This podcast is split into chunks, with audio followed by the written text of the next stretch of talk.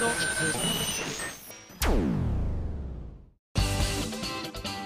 井あさみのシンガーソングゲーマー。皆さんこんにちは。今井あさみの SSG 今回で256回目を迎えました。というわけで12枚目のシングル「漆黒のサステン」発売されました。ありがとうございます。ただまだメールは来ていないよ。そういうことだよ。ということで普通のメール読みます。まあ素敵これ。えー、ハンドルネームとうりくんからいただきました。ありがとうございます。あさみさんスタッフの皆さんおはようございます。先日高校の頃の友人たちと石垣島に旅行に行ってきました。3月にもなると向こうは暖かくなっていてとても過ごしやすい気温でしたよえしかしいくら暖かくなっているとはいえ海はまだまだ冷たく泳ぐことができなかったのが心残りです。あと定休日不定のお店が多く事前に考えたプランなんて全く役に立ちませんでした。あでもわかる。結構沖縄本島でもそういうことちょこちょこあったりするのでやっぱ南国時間っていうのはですねあのあると思います。はい特にこの季節だとね冬場はそうかもしれないですね冬というか、まあ、春直前ということですけれども、えー、石垣島ほどの大きさなら2泊である程度回りきれるだろうと思っていましたが全く時間が足りずにまた必ず来ようと友人たちと約束しましたよということですが、まあ、あの海の中にねあの入って泳ぐことはできなかったということですが写真を添付してくださったんですが。カビラ湾の写真です。海の水が透き通っていて船が空中に浮いているみたいに見えましたよっていうことでいただいたんですが本当に写真でもそれがあこの漁船浮いてるって私もさっき思ったんでもう本当に直で見たらもっと浮いてるように感じるんだろうなって思いました。これだけ見てると全然入れそうなんですけどね。やっぱ水温が低いのかもしれないですね。あの私もね石垣島一生に一度は行ってみたいと思ってるのでねまた石垣島ライブとかやりたいですね。怒られそう。沖縄もね結構冒険だったのにまた島ですか？離島ですか？って言われちゃいますね。でもほら直行便もあったりしますから東京からだと行きやすかったりするんですけどね。だって。え自分が行きたいだけでしたね。今失礼いたしました。はいというわけでこちら。ペンネームハリサンドさんから頂きました。ありがとう。今井さんこんにちは。こんにちは。先日家族が無造作に私宛の DM に DM ダイレクトメールかな？に紛れさせた封筒としてなんと今井さんのポラロイドが届きましたよ。いろいろな意味で大変驚きました。いや汚れたらただじゃ置かなかったですって家族の方に言ってらっしゃるんでしょうね。え正直なところ先日のアニメイト大阪日本橋店のじゃんけん大会がなんと最後の、え一歩手前まで残れたのが奇跡なくらいじゃんけんの弱い私がまさかまさか、えこのプラロイドが当たるとは思っていませんでした。ライブの番号も招待キャンペーンもこのの手早期キャンペーンも全部運がない私はこれのためだったと思うことにしたいと思います。ありがとうございました。といただきました。ありがとうございます。そうなんですよね。これ不思議なもので当たる方は結構こういう検証とかはちょっと私は全然預かり知るところではないのでどなたに当たってるのかは届いた時にこういった形でねお知らせいただけたら分かったりもするんですけれども基本あのじゃんけん大会の時とかもそうなんですけど本当に当たる方はよく当たる。当たらない方は本当に当たらない。たまにあの昔からずっと応援してくださってる方でじゃんけんに勝ったりとかすると私がびっくりする時ありますからね。え？勝ったの初めてじゃない？みたいな方もいらっしゃったりとかして。やっぱ人によってねいろいろそういうのが当たりやすい当たりにくいっていうのがあるんだなっていうふうには感じてたんですが特にこのポラロイドなんかはねあの本当にこれ現像ができないものなのでより価値がちょっと上がるのかなって思うんですがその時に当たったポラロイド写真を一緒にねあの添付して送ってくださったんですけれどもあこれ書いたなってのを思い出しました。えーと、声優グランプリさんの、えー、ポラロイドだったんですけれども声優グランプリさん12月号で、えー、このの手の衣装であの裏表紙を飾らせていただいた私にとってもとても思い入れの深い、えー、号なんですけれどもこの時に撮影の合間に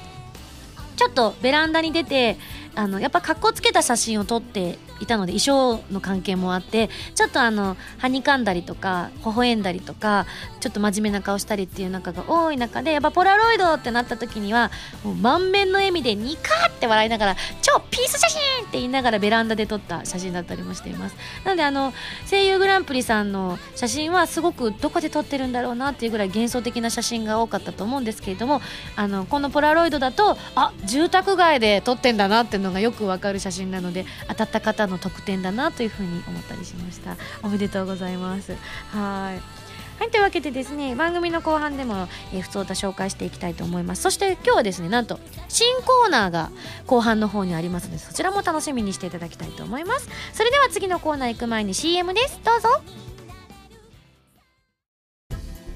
今やさみの12枚目のシングル「漆黒のサステイン」が好評発売中です。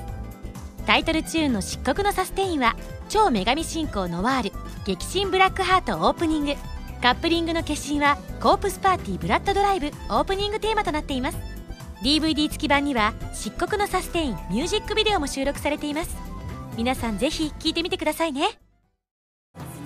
今井あさみバースデーライブ 2013in 日本青年館。ブルーステージとオレンジステージのブルーレイ &DVD が好評発売中です。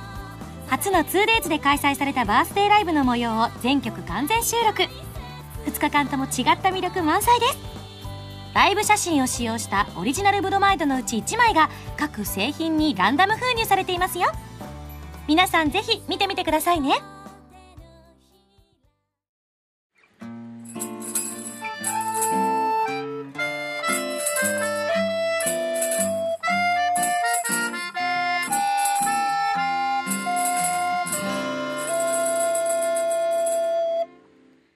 ァミセこのコーナーはファミツドットコム編集部から派遣された謎の司令官みおちゃんがおすすめするゲームを真のゲーマーを目指す私今井あさみが実際にプレイして紹介するコーナーです。前回の指令書に書いてあったゲームは、えー、配信中の iOS 用ソフトスマッシュヒットということなんですけれどもあのいわゆるメーカーさんが読み方が動画の方見ていただいた方は「うんうん」って言いながら読んだんですけれども、えー、改めて。 Mediocre AB だと思われます。まあこれ本当に iOS 用のソフトということなのでねちょっとあのメーカーさんの名前の読み方が検索したんですけどメーカーさんの名前は出てくれど読み方がほわっとしているということなので皆さんもぜひ Smash Hit で検索していただきたいと思いますが予告動画の方でみおちゃんにはすごく褒めていただきました。私1500オーバーということだったんですけども初めての割にはとても上手ですよというふうにいただきました。どんなゲームかと申しますと、まあ、鉄球を投げつつガラスの何か置物などを割っていって突き進んでいくという単純明快なアクションシューティングゲームとなっています。あの鉄球を投げてガラスを割るんですが、まあ、あの割ると鉄球が増えていくだけれども当たらないと鉄球はどんどん減っていって全部鉄球がなくなったらゲームオーバーになっていくということでねなくならないためには合間に置かれている三角錐の、えー、ガラスを倒していくとボールの数が増えていきましたね。まあ、あの障害物を割っていく分には減る一方なのでねうまいことその増えるところをちゃんと押していかないあの壊していかないといけないですね。ちなみに連続で三角錐やガラスを破壊していくと一度に投げられる鉄球が2個3個と増えていきます。私は途中ね2個になったりもしましたけれどもなのでミスをしないように慎重に投げるのが大事なんですけれどもただどんどん進むスピードが速くなっていくんだそうです。正直あの初回プレイだったのでさっぱり気づきませんでした。どうだたんでしょうか？1500ぐらいだとすごく速くなってたのかどうだったのかも体感できないままどういうゲームだ？えほわーほわーほわーっとやっていったのでこのパターンでいくと多分2回目の方が点がいかないパターンですね。考えすぎるパターンだと思います、えー、緑色の特別なボールを取ったりすると一定時間タッチしている間ボールが連続で投げられるということで私もねそれボール取りましたけれどもみおちゃんに教えられなかったらふーんっていうまま終わっちゃうところでしたね、えー、まあ、使いどころが難しいんですけれども、えー、スペシャルスキルを使って、まあ、ガラスがいっぱい出てくる時に便利だったりするので皆さんはぜひいいところで使ってみるのがいいんじゃないかなというふうにみおちゃんからのおすすめでございました。あのみおちゃんがその後聞いたところによると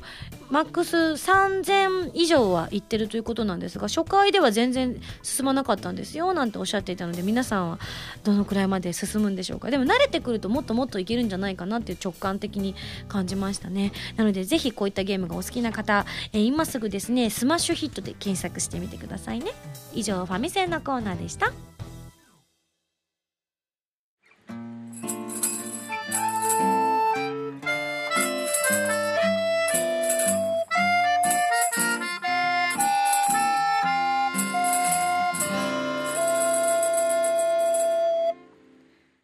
ミンゴスだよ。お便りコーナー。というわけで3月の26日に漆黒のサステインが発売されておりますが残念なお知らせです。まだ感想が届いておりません。なのでこちらを読みたいと思います。SSG 会員ナンバー189番ハンドルネームブラックさんからいただきました。ありがとう。今井さんスタッフの皆さんこんばんは。いつも楽しく聞かせていただいております。突然ですが技能五輪ってご存知でしょうか？ごめんなさい。初めて聞いたかもえー、技能五輪とは毎年11月に全国の23歳以下の若手技能者が集まり機械加工などの機械系から建設建築情報処理サービスファッションなどなど全45種類もある中で選手の皆さんが文字通り技能レベルを競い合うまさに職人の五輪オリンピックでございます。まだ2年に一度ですが世界大会も行われているんですよ。えー、知らなかった。なぜこのような話をしたかと言いますと実は私も昨年の11月21日から25日、えー、ライブ 5PB2013 の週にあたりますが、えー、幕張メッセにて行われた第51回技能五輪全国大会にとある職種の選手として出場させていただいたからなんです。大会を振り返ってみますと当日はたくさんの見学者が見に来てくださったりまた、え今大会の課題は例年と比べて最も難易度が高い課題とされていたためかなりの不安とプレッシャーの中で私はくじけそうになりました。そんな時に頭に浮かんだのは指導員やたくさんの支援声援をくださった方々の顔でした。1年間という短い訓練期間の中で毎晩遅くまで訓練に付き合ってくれたりまた、えー、会うたびに頑張ってねと声をかけてくださった方々のことを思い出すとああこの人たちの期待だけは絶対に裏切ってはいけないという気持ちになりました。結果は本番のわずかなミスで銅メダルにはなりましたがこのメダルはずっと指導を続けてくださった指導員や共に戦ったライバルたちのおかげで取れたメダルなので大切にしたいと同時に今まで応援してくださった皆さんに本当に感謝の気持ちでいっぱいになりました。この体験を通して一つの成果を成し遂げるには自分だけではなく周りの方々の支えがあってこそなんだなと実感することができましたというふうにいただきました。すごいですね。いや何やらね写真をね何枚か添付してていただいたんですけれどもねすごく厳かな空気感あふれる会場なのでこれあの私も例えば、えー、年末とあの夏の間に行われる隠さなくていいですね。コミケとかでよく見かける会場なんですけど でゲームショーとかでもよく見かける会場なんですけれどもあのー、ねそこにまさかのいろんなテーブルの上にいろんなもの飲み物が置いてあったりとかして全然私の知っている景色と違う感じになっているのでね緊張されたと思います。でも銅メダルすごいですね。あのどのくらいの方々が参加したのかもちょっとわからないんですがでもメダルを取れるってことは素晴らしいことだと思います。おめでとう。ね。はいというわけで素敵なお話いただきました。続きましてこちら。SSG 会員ナンバー290番の方から知能巻さんです。えー、今井さんこんばんは。こんばんは。正月に行われた書き初めのプレゼントなんと当選しました。ミンゴスのではなくあゆみちゃんのです。ということはあゆみちゃんに応募したね君は。うんうんなるほど。まあでも世界に1枚しかないことを考えると今年の運は使い切っちゃったかなと思ってます。とりあえず額にしまって大事に保存していきたいと思います。ありがとうございました。ただねこれが一番あのどなたにも当てはまる素敵なご習字だったんです。私は、あれでしたから。ね、45分って書いちゃったから。あゆみちゃんのは健康第一ということだったので、一番これ、あの、土の巻さんも当たって損がないものになったんじゃないかと思います。正直45分が当たられた方がどういうふうに活用できているのか、さっぱりわからない私も。はい、どうもすいません。はい続きまして会員ナンバー171番の風のタクトさんです。ありがとう。あさみさんスタッフの皆さんこんにちはこんにちは。私事ですがこの度なんと大学に合格しました。おめでと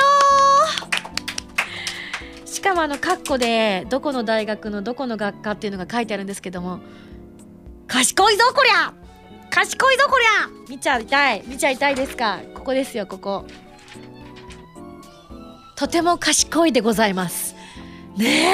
え頑張られたんですね、これは。はい、というわけで、今、スタッフのみんなも、あの、受かった大学を見て、ほーというふうにね、あの、簡単の声を上げておりましたけれども、えー、18年住み慣れた名古屋を離れ、4月からは大阪での一人暮らしが始まります。えー、不安もたくさんありますが、えー、あさみさんのライブやイベントにようやく参加できると思うとワクワクが止まりません。大阪の大学を選んだ理由の半分くらいは、名古屋よりもあさみさんのイベントが多いからですし、かっこ笑い。うお心が痛いあ、でも、うん、そうね。うわ、うわ、うわ、うわ。学業をおろそかにしないように気をつけつつ、あさみさんに会えるよう楽しみにしています。といただきました。本当におめでとう。でもね、これからが大変な、特に学部だと思うので、あの、本当にお勉強の方もしっかりやっていただいて、もちろん、あの、息抜きとしてね、えー、遊びに来ていただければと思いますので、いつでもお待ちしております。本当にあの、大阪は年にね、何何度も行かせていただいているので私にとってもホームの、えー、感覚がとても強くなってまいりましたのでねはいぜひ遊びに来てくださいねホームって言っちゃうとね、あの、原さんに怒られそうだから今ちょっと濁しました。もうなんならホームって言いたかったんですけれどもね、あの、本当のホームの方がいらっしゃるので はい、続きましてこちら。えー、ルナさんからいただきました。ありがとう。えー、今日は風がとても強く午後から雨が降り、まさに春の嵐だったんです。折りたたみ傘を持って家を出たのですが、えー、ご存知プラス A な折りたたみ傘です。ありがとうございます、えー、本当に重宝して使わせていただいていますよ。さりげないあさみロゴが可愛くて素敵ですね。ありがとう。私もあれ目立たなくて嬉しいと思ってね。ごめんなさい、えー、でも傘を開いた瞬間失敗した。失敗した。失敗した。失敗した。失敗した。失敗した。失敗した。失敗した。風ガガガガガガガガガガガガガガえー、すぐにクローズして強風から無事守りきりました。よかった危ないよね、えー、びっしょり濡れましたが後悔はしていません、えー、今井さんスタッフの皆さん次の物販でカッパはいかがでしょうか？待機列に傘を差すのもちょっと危ないのでカッパなら重宝すると思いますよ。だそうです。もうちょっとあの物販の方はですねだいぶ決定が出てしまっているので今回ねあの入ってるかどうかはちょっと私には計り知れないところがあるんですけれどもそうですよね。私も実はですねこの間の春の嵐にバッチリ会いましてですねあの駅を出たところであ、雨が降ってると思って。駅の勾配の、勾配っていうの？なんていうの？勾配だと学校になっちゃいますね。あの、いわゆるキオスク的なところでですね、500円の傘を買ったんですよ。売店だ。そう、売店なんで勾配って言っちゃったんだろうね。さっきの大学のやつを引きずってるかしら。そしたら傘を買ったんですよ。500円のビニール傘を。で、よいしょーって開けた瞬間にバサッつって逆側になった時に、本当に周りの人の哀れな目がもう痛々しくてですね、この場合私どういう顔をするのが正解なんだろうって思った。もう本当に目の前だったんですよ売店のだから多分おばちゃんは間違いなく見てたと思うんですよねありがとうございましたって言ったほんと10秒後ぐらいに、ブワッサーってなって逆側になって、もう映画、えじゃないわ、骨のところがですね、かなりボキボキボキってなっちゃってて、あダメだと思ってとりあえずこうババババッと逆側にね元に戻してやったんですがもう骨が折れまくっていたのでもうこれダメだなと思って 傘くるくるくるってまとめてですね当たり前のようにもう本当はその後別のところにちょっとあの出かけようと思ってたんですよ。もう本当にあのなんとなく行こうかなぐらいの感覚で絶対に行かなきゃいけない用事じゃなかったのでやめピッと思ってそのまますぐ戻って駅の改札の中の方に消えていきましたね。絶対店員さんとかあーって思って私のこと見てたと思うんですけどね。まあ仕方ないです。春の嵐には逆らえないと思うのでぜひ大事な傘はですねお持ちにならない方が確かにいいかなって春の嵐の時には気をつけていただきたいなと思いました。とにかくルナさん守っていただいてありがとうございました。はい。えー、というわけでですねね。もう今日はですねもう一個コーナーがあるということで以上ミンゴスだよお便りコーナーでした。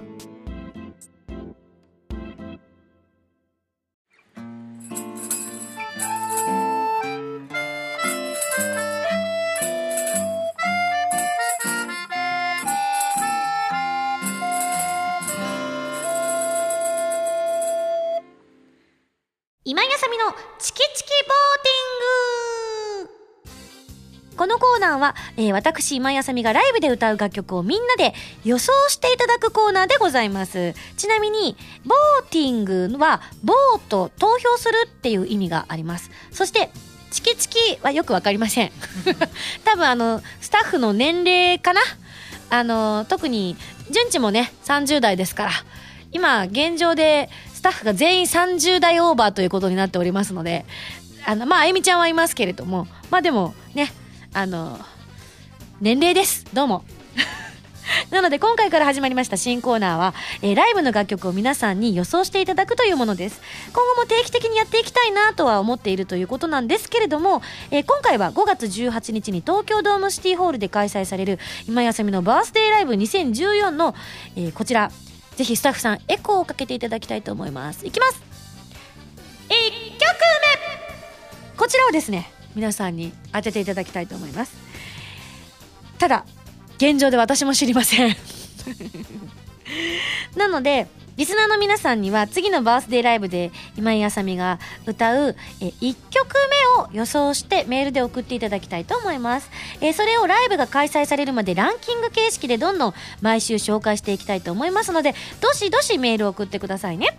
えーいやバースデーライブはねあのアルバム発売ライブと違ってまず歌う楽曲と歌わない楽曲がどうしても精査されていってしまうので何が来るかどころか何を歌うか当てるのがまず難しいかと思います。それぐらい楽曲がね4枚もアルバム出させていただいてるので増えましたからね。なのでぜひまあ皆さんの主観でも構いませんしうん勘でも構わないと思います。なんならサイコロでも構いません。それをですね、えー毎回毎回あの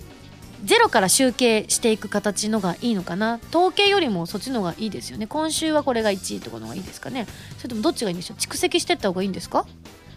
今決まりました。累計と、えーその週の集計のを両方出していきたいと思いますのであの1曲目に来てほしいという動向も探れる一挙両得のコーナー。皆さんも楽しめてライブ中もねこの番組聞いてくださってる方は特にさあ1曲目何が来るんだってことでワクワクしていただけるんじゃないかなというふうに思っております。というわけでまだ1回目のコーナーということなのでメールももちろん届いておりません。私もまだ1曲目何が、えー歌うかというのも分かっておりません。実はですね浜田さんの頭の中にはもうなんとなくの1曲目が決まっているかなということなんだそうですがこのコーナーを通じて変わっていくことは十二分にありえます。なんならあの楽曲がゴロゴロ変わりますからね。なので、えー皆さんの投票が浜田さんの脳内をですねこう揺さぶっていくことは間違いないと思っております。なので今回はですね浜田さんはえーこれって言っちゃうと皆さんそれに左右されちゃうと思うのでずっとお口チャックでお願いします。決して匂わせたり私たちにもしないでいただきたいと思います。もうもちろん途中から私絶対に知ることにはなると思うのであの発言が変わってくると思います。ふんわりと。それまではこの曲来るんじゃないのとか言ってるのにある週から突然どれだろうね。ってきっとね。言い始めるんでしょうね。その雰囲気なんかも皆さんには楽しんでいただきたいと思いますけれどもじゃあまずは今回は SSG スタッフで今ここにいるメンバーが思う楽曲をですねランキング形式と思ったんですが、まあ、今日浜田さんを抜くとですねここにいるメンバーがちょっと特殊事情でですね3名しかおりません。なので、えーじゃあ3位という過程でじゃあまずは順次に答えていただきたいと思います。それでは順次が思う私のバースデーライブの1曲目なんだと思いますか「Dear Darling いただきました。ありがとうございます。なるほどこの楽曲皆さん大好きですからね。ただ個人的には1曲目に来るにはリスキーな曲だなというふうには感じております。どうも。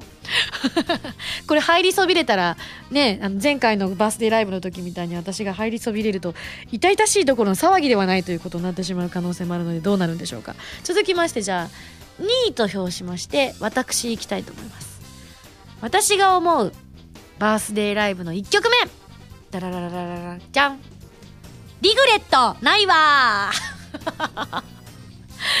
これねさっき実は楽屋というかあのライあのラジオを撮る前にみんなで話してた時に何だと思うって言ってた時に話してた時に私が言ってみんなが「ないわ!」って言った。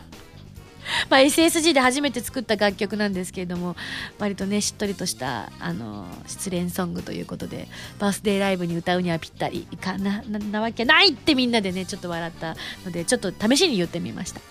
じゃあそれでは1位ということでムータンに発表していただきたいと思います。何でしょうか？お今さっきまではこれだっていうのがあったけど今悩んでいらっしゃる。さあじゃあどちら言いましょう？うん悩んでください。ちなみにさっきまで悩んで選ばなかった方まず聞いちゃおうかな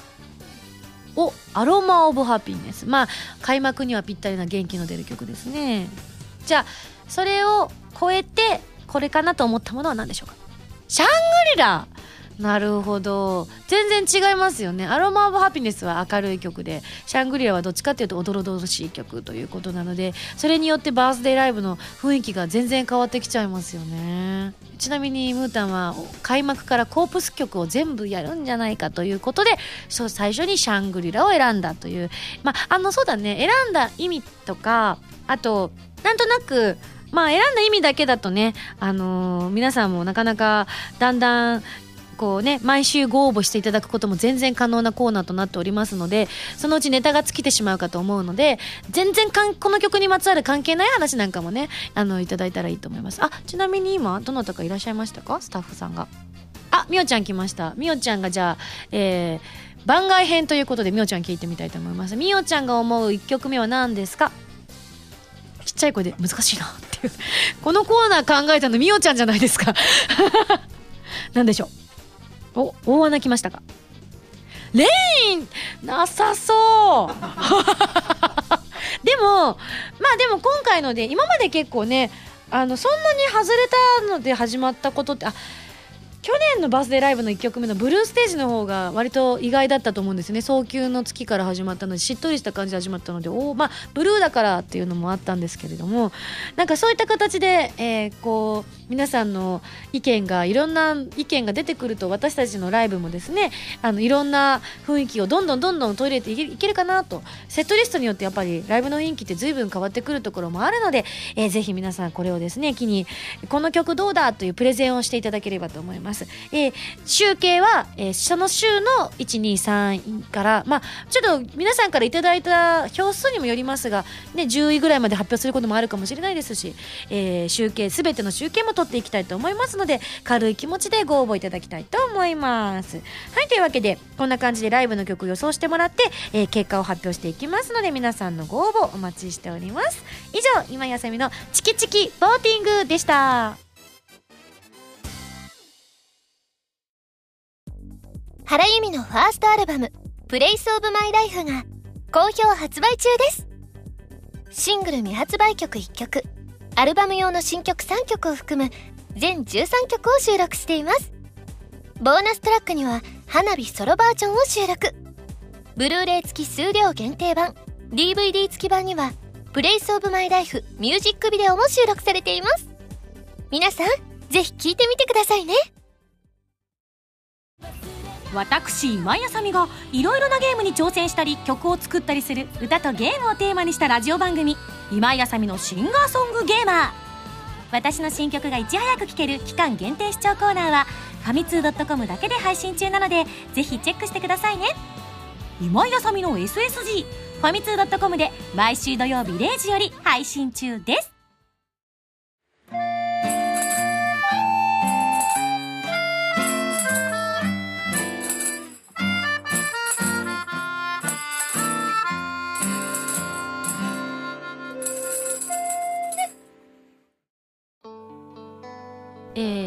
るメールをいただきました。こちらハンドルネームがファイヤーフライさんからいただきました。ありがとうございます。あのすごくいろいろ書いてくださってるんですけれどもこのメールを読んだ瞬間に私は爆笑してしまいました、えー、ファイヤーフライさんはきっとねこの番組聞いてくださっていたらああやっぱりというふうに思っていただけると思います。えちなみにその通りでございます。眼鏡をかけた若い綺麗な女性。え名前を聞いていたのですが、え忘れてしまってミンゴさんのことがとても大好きな、え仕事はとある声優さんのマネージャーさんということで。うちのひなですね。あのこの場を借りて、うちのひなが大変お世話になりました。え、内容はですね、あの、とある雪の日にですね、あの、このファイアフライさんと、うちのひなが、あの、一致団結して、え困難を乗り越えたというメールでして。雪が降っていたのでなかなか目的地にたどり着くことができなかったということでその時にお世話になりましたひょっとして今井さんじゃないかということであひなだ はいあの今井さんかなと思ってこちらにメールをさせていただきました。ということでいただきました。じゃあひな宛てのメールだから今ひなもいまいますか？読みますね。遅くなりましたがその説は本当にありがとうございました。あの後終電に間に合って無事に帰宅できたのかなと心配しております。私はあなたのおかげで無事に、えー帰ることができました。いろんな話ができて楽しかったです。コーヒーごちそうさまでした。まだまだ寒い日は続きますがどうか体に気をつけてお仕事頑張ってくださいね。またどこかで会えることを願っております。というふうにいただきました。何やらひながあの今井さんのライブにもぜひ来てくださいというふうにファイヤーフライさんを誘いましたというふうに先ほど聞いたのでぜひ5月18日のライブもファイヤーフライさんも遊びに来てくださいね。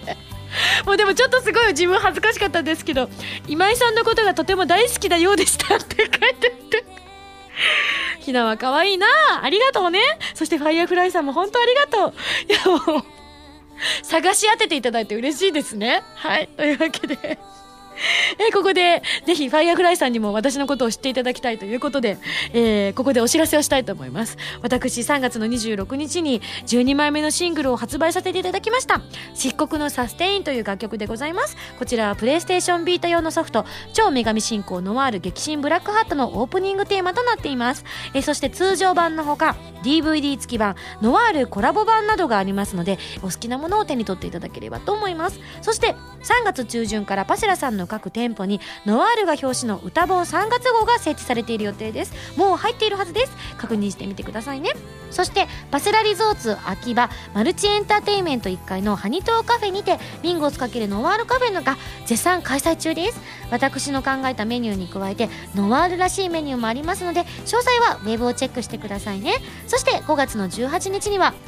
私のバースデーライブがございます。こちらの方もチケットの方絶賛発売中となっておりますので、えーだ今何人先行ぐらいかな？うんと2時ぐらいかな？詳しくは私の公式ホームページを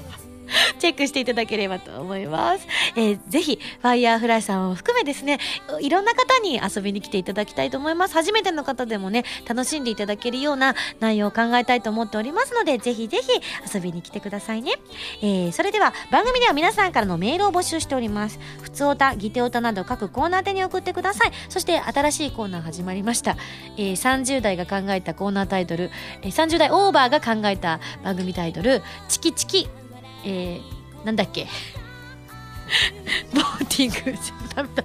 全然私の中で浸透してない。もうカッコ仮をつけた方がいいかもしれない。チキチキボーティングのコーナーにもですねぜひ私が今度のライブで歌う1曲目は何か予想して送っていただきたいと思います、えー宛先は SSG のホームページに書いてあるアドレスから題名に書くコーナータイトルを本文にハンドルネームとお名前を書いて送ってきてくださいね。あちなみにあれですね。まだひなは20代でした。失礼いたしました。30代オーバーしかいないとか言ってたんですけど、えー次回の配信は2014年4月5日土曜日になります。そしてなんと特別ゲストもご用意しておりますのでこちらはですね番組を楽しみにしていただきたいと思います。というか私が楽しみにしております。あのあんなことやこんなことやこんなことも聞きたいと思っておりますのではいぜひ皆さんも期待していただきたいと思います。それではまた来週土曜日に一緒に SSG しちゃいましょう。お相手は今やさみでした。バイバイ。